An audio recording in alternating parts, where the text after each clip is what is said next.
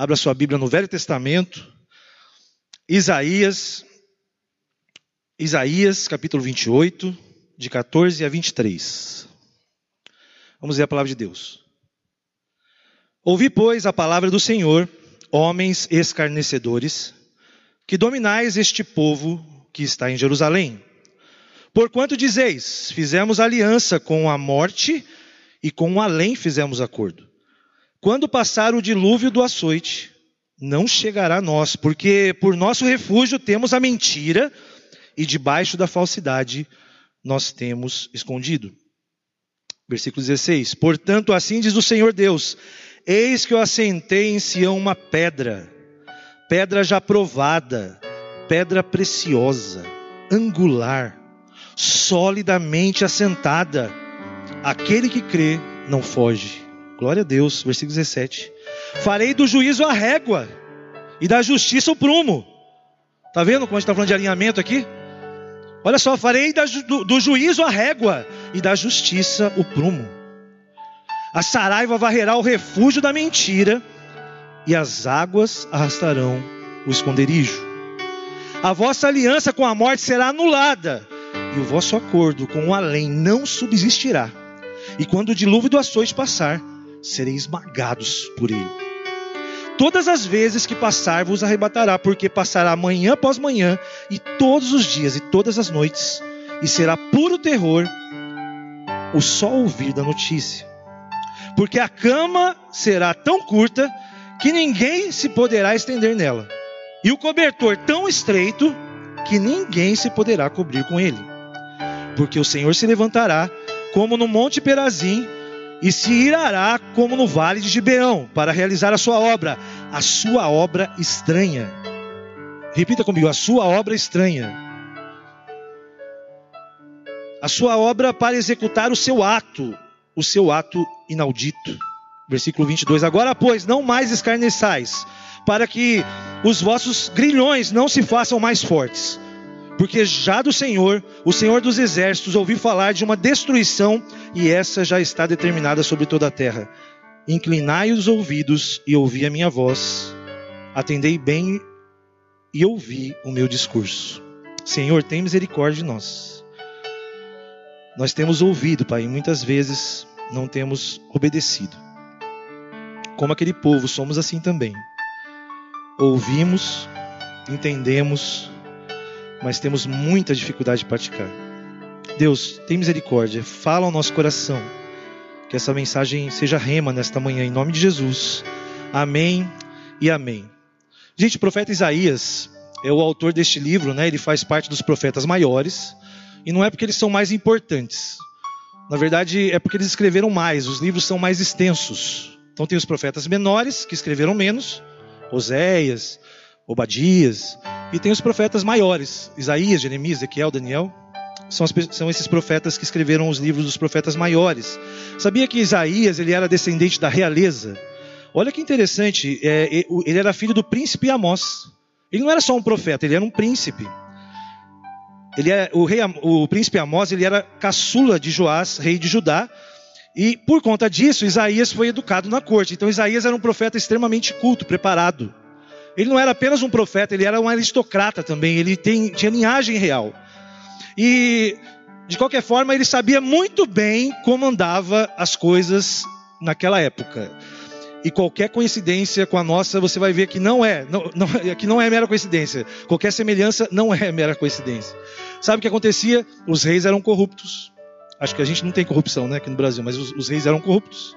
E os sacerdotes faziam errado exploravam o povo. Então a, né, muitas pessoas também exploram o povo.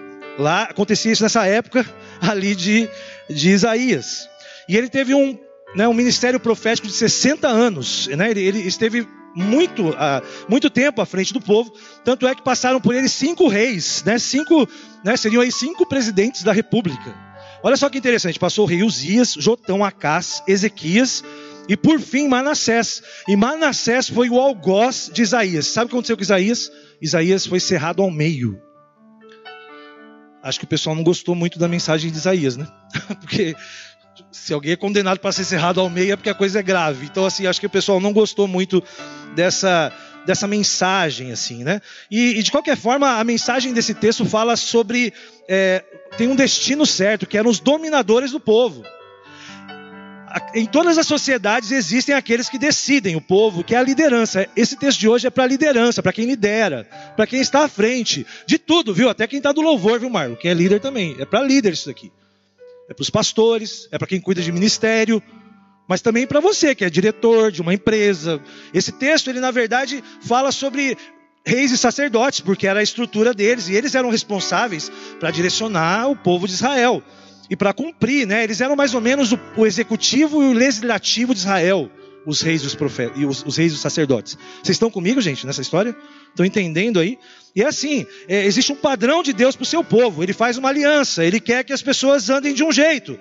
E daí o que acontece? É, essa aliança eles deveriam fazer a parte deles para que Deus abençoasse. Então Deus faz uma aliança com Israel, então vocês façam a sua parte, porque Deus é fiel. Amém, gente? Deus não descumpre. Agora o povo sempre vai. E o problema era que os reis faziam pactos com nações pagãs, faziam com chavos, né? No caso aqui fizeram com o Egito para tentar colocar segurança nisso. E também o, o, os próprios é, sacerdotes, eles, eles, deixavam o culto para os outros deuses acontecerem lá. Tinha idolatria no meio do povo de Deus. Como é que eles queriam ser abençoados? Então é assim, isso era o calcanhar de Aquiles de Israel, entendeu? Aquela falha de Israel. Eles, eles confiavam nas nações e eles idolatravam os ídolos, né? Os deuses daquela época. Olha o versículo 15, ó.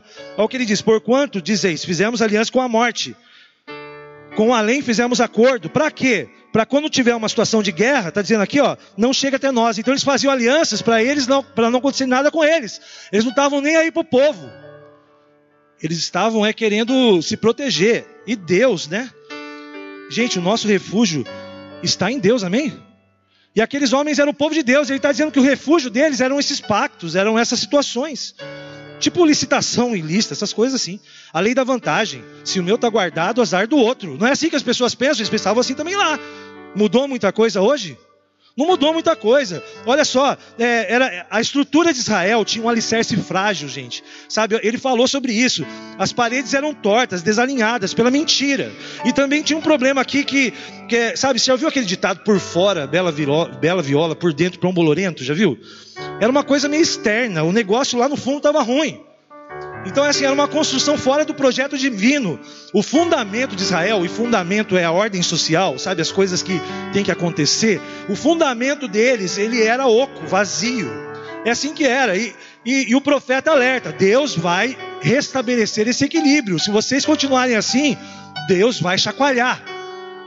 Deus vai colocar a prova. Essa, esse é o texto de hoje. E ele fica falando: se arrependam. Esse texto não é apenas para alertar a tragédia, mas é, ele tenta fazer que ela não aconteça. Amém, gente? Se a gente continua no caminho errado, Deus alerta, muda a direção. Olha, vocês estão fazendo algo, tem uma coisa ruim aí nos alicerces. Tanto é que no, no, no 21 fala aqui, ó. Aliás, né, tudo é dele. Amém, gente? Tudo é de Deus. O fundamento é dele. Ele fala assim: ó, porque o Senhor levantará como o Monte Perazim e se irá como o Vale de Gibeão. Então ele conta uma história aqui. Perazim e Gibeão foram batalhas de Davi. E Davi venceu esses inimigos. Sabe o que aconteceu na batalha lá? O Davi ele entrou no meio dos inimigos como se fosse uma represa, sabe? Que explode água e vai devastando tudo. Davi fez isso com os inimigos filisteus. E Deus está falando assim: olha, se vocês não mudarem de direção, se vocês não alterarem essa estrutura, eu vou vir que nem vem uma represa em cima de vocês. Vou, vou debulhar tudo. E não vai ficar pedra sobre pedra. É isso que Deus está falando aqui, nesse texto, para esse povo, como aconteceu lá, dando vitória para Davi, Deus vai julgar o povo dele desse jeito. É isso que Deus está falando nesse texto. Por isso que o tema de hoje é a régua e o plumo. A ideia aqui é você pensar numa construção, a régua e o plumo. Como que a gente tem edificado a nossa vida? Você já parou para pensar como é que está a estrutura da sua vida? Quais são os fundamentos da nossa vida como indivíduos, como nação, como família. Qual é a base disso tudo? A, fragilidade de uma construção, ela é verificada quando existe tragédia natural, né? Então a gente, não sei se você vê, vai chegando janeiro, começa as chuvas, aí você já vê as casas caindo na montanha. Deslizamentos. Vocês estão comigo que acontece isso? Por quê? Porque a estrutura não é boa. As pessoas constroem aquelas casas ali no meio da montanha. Então, quando a, a, a coisa é provada, você sabe que o alicerce não foi bom. É isso que acontece. Os desmoronamentos, edifícios são construídos de locais é, indevidos. Então a gente pode entender que os fundamentos de uma sociedade, ele vai muito além disso, é a ordem social. Por, por vezes parece que tudo está bem. Mas como a gente é individualista, se está bem para mim, tudo bem. Nós somos assim também.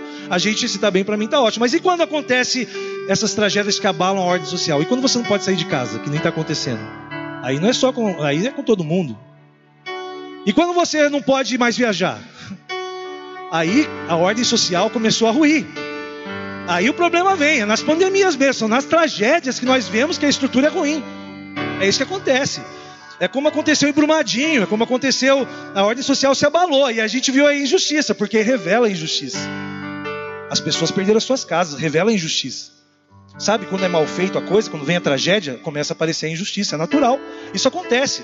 Os fundamentos, na verdade, eles aparecem quando a gente vê que o pecado está regado, começa a aparecer as coisas, aí vem o mecanismo, aparece esse mecanismo da corrupção que está entranhado nas coisas. Sabe o que acontece com o povo de Israel e com a gente? Deus manda lava-jato divino em cima da gente. A operação, vocês sabem essas operações, Satyagarra? Já viu essas operações da Receita Federal? Tem uns nomes interessantes, não é? Tem uns nomes bem criativos, assim, operação não sei o quê. Esse é o nome da operação de Deus é ser a régua e o plumo. Operação, régua e plumo. Porque Deus entra em ação. Eu tive uma, o privilégio de construir uma casa há anos atrás. E a gente sonha com um projeto. Não sei se você já passou por essa situação, mas eu sonhei com um projeto. A gente contratou um arquiteto, um, não, um engenheiro, para ele construir a nossa casa. E a gente foi vendo a coisa andar. Tava bom a coisa, tava funcionando. Sabe quando as paredes vão subindo? Você vai vendo lá e como começa a aparecer. Chegou a hora do, do, acabamento da nossa casa. Eu e minha esposa fomos lá e a gente escolheu o piso. Ela gostou. Minha dica é: ouça só sua esposa. Entendeu? Ouça só sua esposa. Porque ela que sabe, depois se você escolher errado, você vai ouvir né, pro resto da vida. Então ouça sua esposa, né? É assim pro jovem que está querendo casar. Se sua, se a sua esposa quiser escolher uma decoração, vai e aceite. Só fale sim, porque depois você vai aguentar.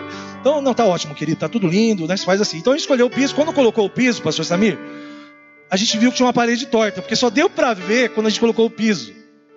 Então alguma coisa aconteceu ali, entendeu? Mas não dava para ver, porque era uma coisa estrutural. Alguma coisa falhou. Aí eu pesquisei lá na internet, realmente, quando você entra ali, é, para que, que serve né, o, o, esses equipamentos né, de auferimento, né, de nível, essa, essa, esse plumo, para que, que serve? É para manter as peças e as partes na, na posição correta, as paredes alinhadas. É para isso que serve o plumo, entendeu? E a régua, para alinhar as coisas. Então, a gente pode imaginar que lá em Israel alguma coisa estava errado nessa questão de como né, você está formando tudo isso. Então, é, de qualquer forma, além de, de a gente prejudicar tudo, é, é, quando a gente vê que está totalmente desregulado as coisas, a gente precisa de régua, a gente precisa de plumo. E é o que foi no versículo 17: ó, farei do juízo a régua. Gente, o juízo de Deus é a régua dele. Ele vai medir você e, a mim. E o nosso povo sempre é assim. A justiça de Deus é a régua. E ele fala: o prumo, né, a, é, o juízo é a régua e a justiça é o prumo. Deus usa esses instrumentos para nivelar as coisas. Vocês estão comigo, amém, gente? Deus fala: olha, a coisa está ruim, os fundamentos estão tá ruins. Eu vou medir. Se prepara que eu vou medir. Eu vou usar a minha régua. Eu vou usar o meu plumo. Eu vou usar justiça e eu vou usar juízo. Era isso que Deus estava dizendo para esse povo. Já ouviu o Salmo 127? Se o Senhor não edificar a casa, em vão trabalham os que edificam.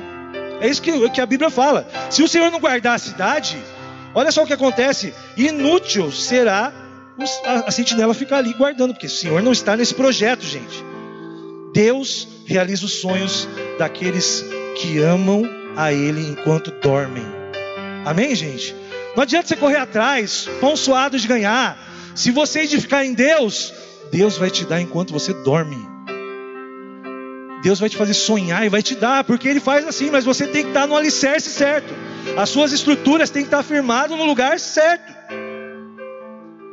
Qual é a sua base, meu irmão e minha irmã? É a minha base. Se estamos como o povo de Israel estava, vivendo uma vida de mentira e falsidade, como que a gente vai resistir no dia em que a ordem social está abalada? Olha o que está acontecendo com as famílias. Tanta discussão, tantas situações. Olha o que está acontecendo. As pessoas têm uma fragilidade muito grande, por isso acontece isso. Na verdade, os fundamentos da nossa vida precisam estar em Deus. É Ele que põe os fundamentos. Ele é misericordioso. Ele está falando aqui, não é que ele vai derrubar. Ele fala: olha, toma cuidado, senão eu vou derrubar.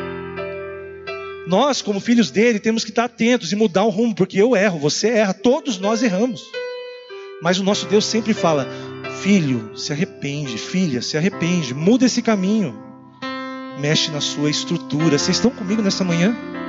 A gente precisa mexer nesse, nessa base. É, a igreja reformada, sempre reformando, era um slogan da reforma da igreja.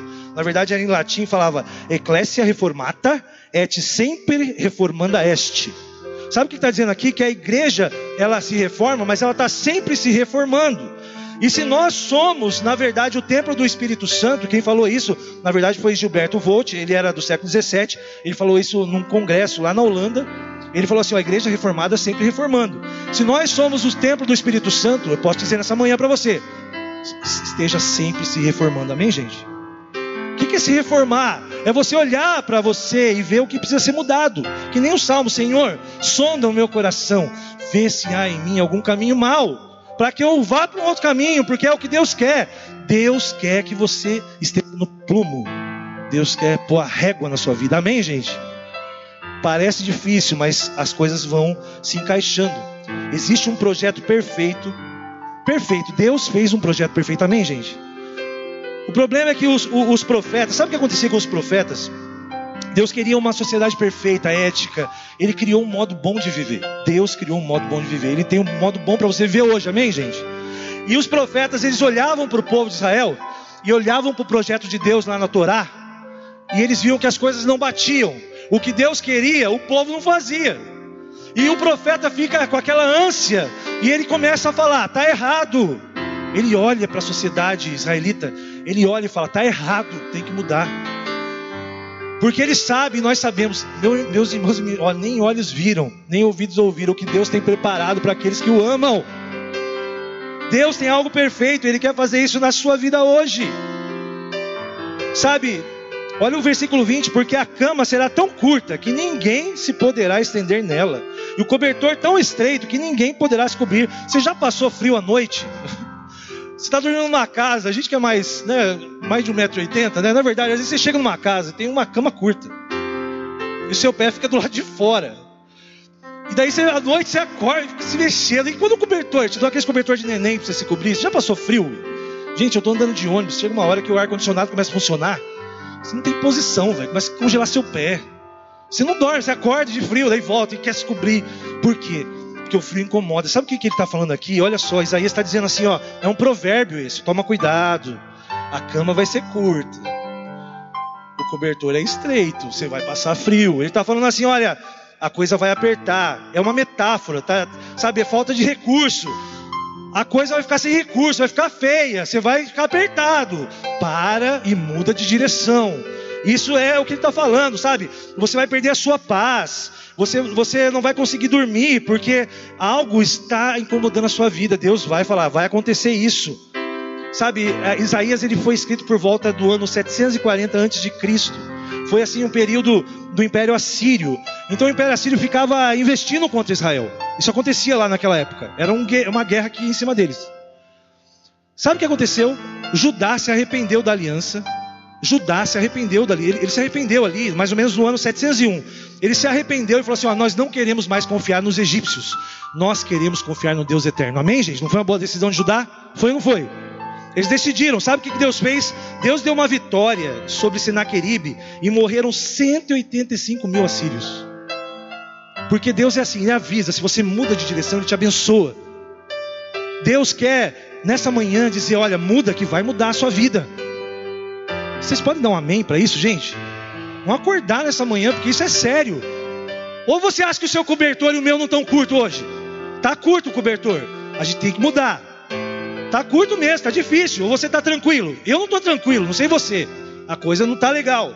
A gente precisa entender isso. Sabe o que aconteceu? Eles voltaram atrás, mas depois de um século, 586 anos, sabe o que aconteceu? O dia chegou. A Babilônia veio e destruiu tudo. Isaías avisou 100 anos antes: muda o seu caminho. E eles não mudaram a direção. Eles continuaram, eles continuaram indo até que chegou os babilônios. Destruíram o muro, destruíram o templo. e levaram cativo 70 anos o povo de Israel. O que vocês acham disso?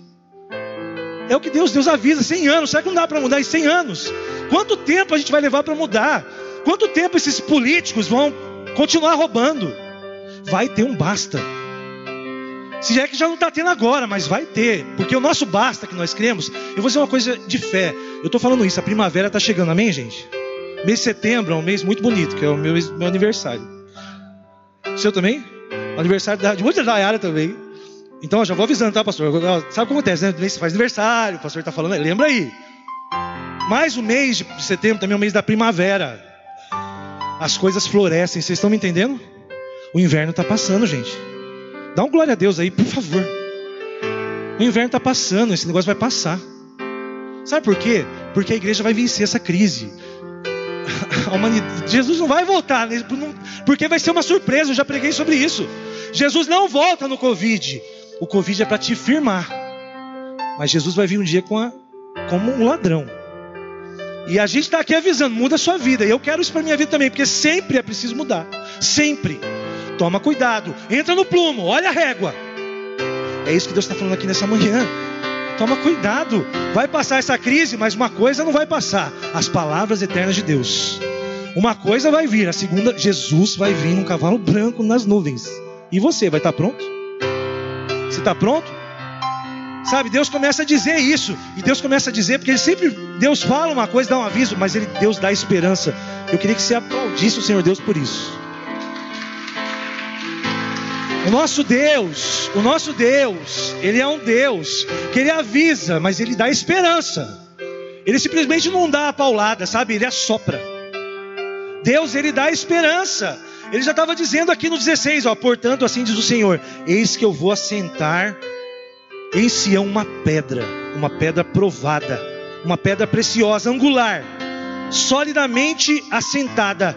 Aquele que crê não foge. O que ele está dizendo aqui? Sabe o que ele está dizendo aqui? É que a pedra angular de Cristo já foi, já foi firmada desde a eternidade. Glória a Deus. Jesus já está no lugar certo dele. E se você se firmar em Deus, pode vir a água, pode vir a, a represa, pode vir. Você não vai ser abalado. E é só quem estiver na rocha que vai sobreviver.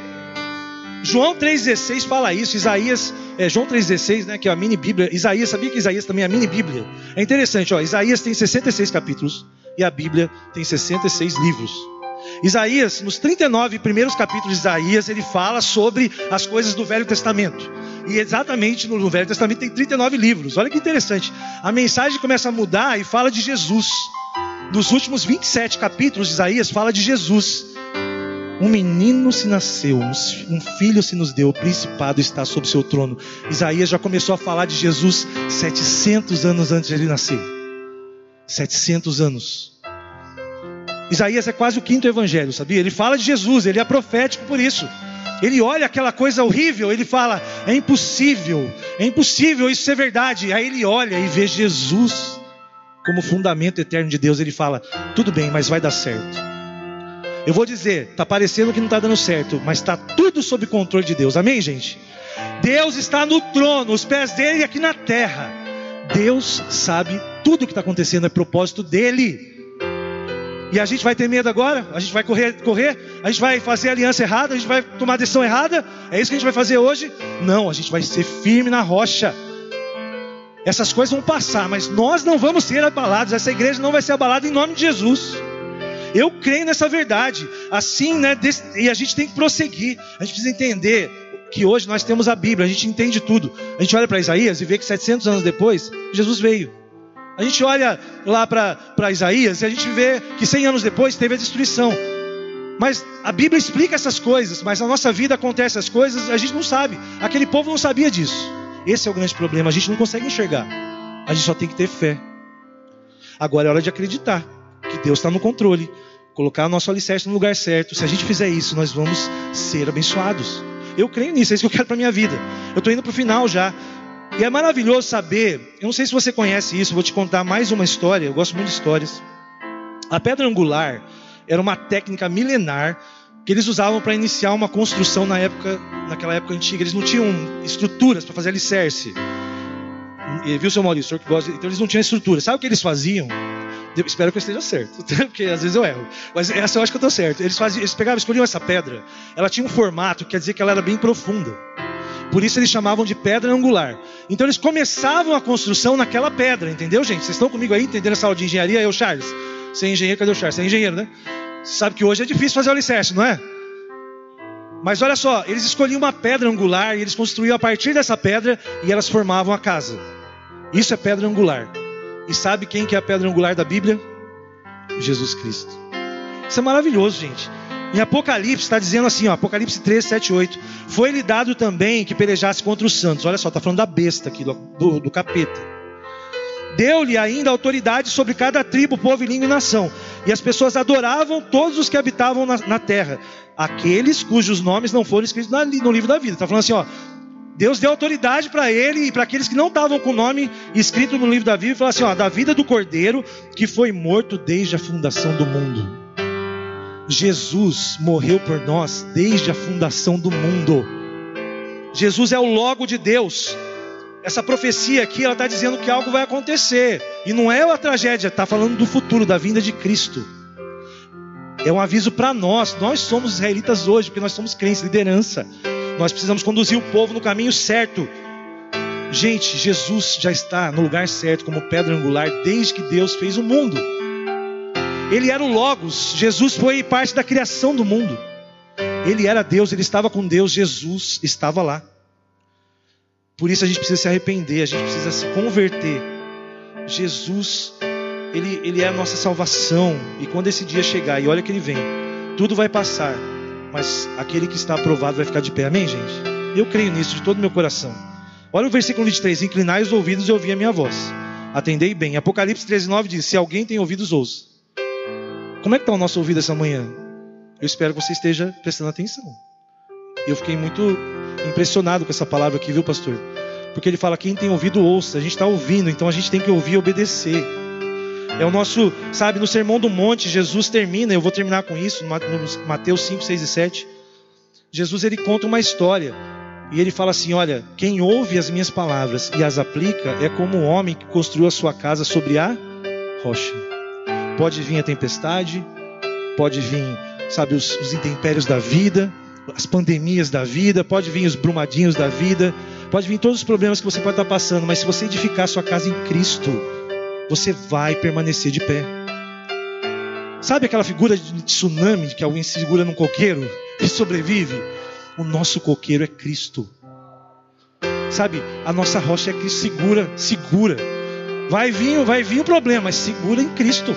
Segura nele, não larga, fica em pé, fica o pé, faz um buraco na rocha e se parafusa na rocha, porque a coisa vai ser feia, mas nós vamos ficar de pé. Se você crê nisso, fique em pé. Eu espero que seja na rocha. Eu espero que seja na rocha. Eu espero que você esteja ficando de pé na rocha. A rocha, a pedra angular. Quantas vezes eu construí a minha casa na areia? Quantas vezes eu fiz um projeto que não deu certo? Mas Deus é tão maravilhoso que Ele te dá a chance de voltar, sabe? E fazer novos projetos. Você está entendendo que essa manhã você pode fazer um novo projeto na sua vida? Sabe, uma coisa nova? Partindo do, do ponto certo. É isso que eu espero na vida, na minha vida, na sua vida. Vamos construir no lugar certo. Levante suas mãos. Eu queria que você estivesse clamando pela sua vida nesta manhã, pela minha vida, clamando por mim, pelos pastores para que Deus sonde o seu coração nessa manhã e veja se há algum caminho mal, algum projeto mal realizado. Se tem alguma coisa desequilibrada na sua vida, Deus, em nome de Jesus, passa o plumo na minha vida, passa a régua, Deus. Me ajuda, porque eu, eu, eu não estou vendo direito, eu preciso do Senhor. Faça isso na vida desses irmãos e irmãs, sobre as nossas famílias, Deus. Vai colocando a casa em ordem em nome de Jesus. Oh Deus, o Senhor é aquele que restaura, o Senhor é aquele que redime. Vem nessa manhã, Pai, sara a nossa casa, a nossa terra. Faça isso, Deus. Faz realmente que a gente esteja com os pés firmados em Cristo. Em Cristo. Eu quero que meus pés estejam firmados em, em Cristo. Faça isso, Deus. E abençoa cada irmão aqui, para que a gente tenha essa estrutura, para que a gente tenha esse alicerce. Oh Deus, obrigado, Pai. Obrigado porque o Senhor nos alerta, Pai. Obrigado porque o Senhor está sempre ali mostrando o caminho. Nós não estamos sós. O Senhor é o Deus que nos orienta. Abençoa nossa vida, Pai. Nós fazemos isso em nome do Senhor, Pai, em nome de Jesus. Amém.